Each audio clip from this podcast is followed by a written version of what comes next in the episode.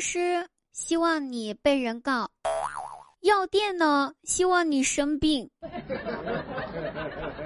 只有保险公司才是最善良的，才是真诚为你的，因为他们都希望你可以荣华富贵、大吉大利、日进斗金、平平安安。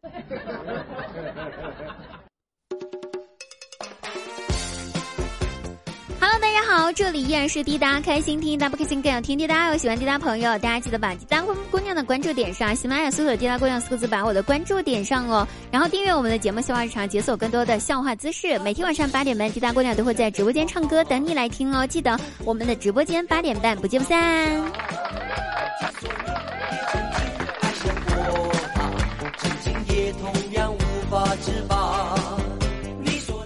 表弟呢，跟他的女朋友去餐厅吃饭，然后吃着吃着呢，发现隔壁桌的女生和他们吃着同一样的蛋糕，样式是一样的，一样一样的。可是那个女孩子吃着吃着，就从那个蛋糕里面吃出了一颗戒指。女孩看到戒指的时候，立马脸就红了，特别害羞，害羞的等着自己的男朋友做点啥。这个时候呢，表弟瞅了一眼自己的女朋友。也是一脸害羞的看着我表弟，表弟立马就明白这是咋回事儿了，于是挥挥手叫来了服务员，对服务员说：“服务员，为啥我们这桌的蛋糕里面没有戒指呀？”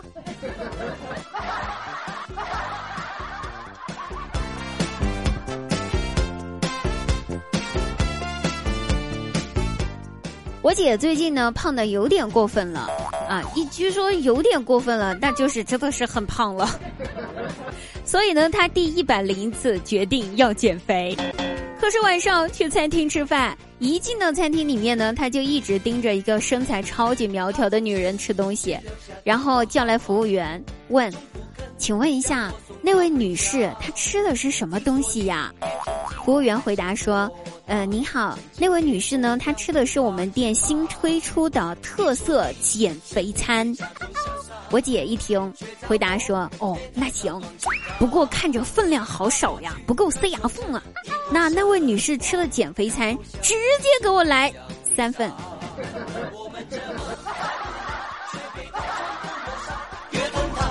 我想说，姐，就你这吃法。你在减肥的这条道路上越走越远，永远走不到头。所以呢，这是一个吃货。那说到吃货这件事儿，他饭量真的特别大，还指望减肥，哼，也是搞笑了。我记得上一次他跟我姐夫他们两个人结婚纪念日，于是两人呢就去了一家很浪漫的西餐厅。准备吃西餐庆祝嘛，点了牛排，一人一块儿。牛排上来了之后呢，我姐姐就神秘的对我姐夫说：“说，亲爱的，你闭上眼睛，我给你一个惊喜，好不好？”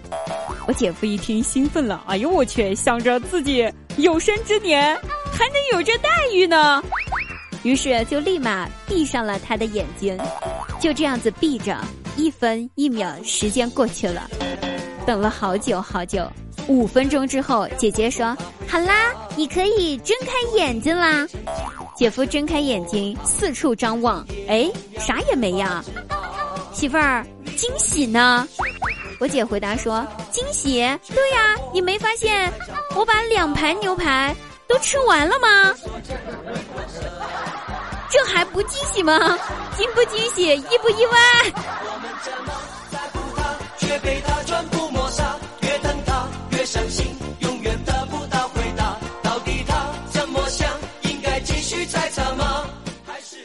要出差坐飞机啊，飞机上呢手机关机了，不知道几点。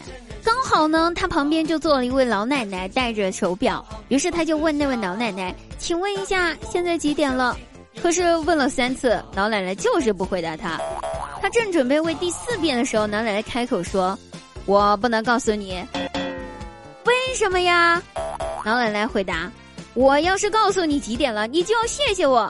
你谢谢我呢，我就得和你聊天儿，言两语聊熟了之后，一会儿下飞机你就要帮我拿行李。你要是帮我拿行李的话那，我就要请你去我家吃饭。去我家吃饭，万一我女儿看到你看上你了，想和你在一起的话，我就会不同意呀，因为你连块手表都买不起。”所以我不能告诉你现在几点了。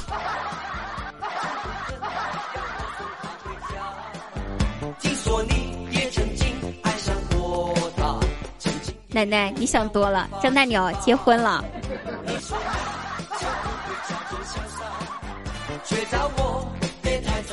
好了，朋友们，我们本期节目到此结束了，大家记得直播间找我，晚上八点半不见不散，拜拜。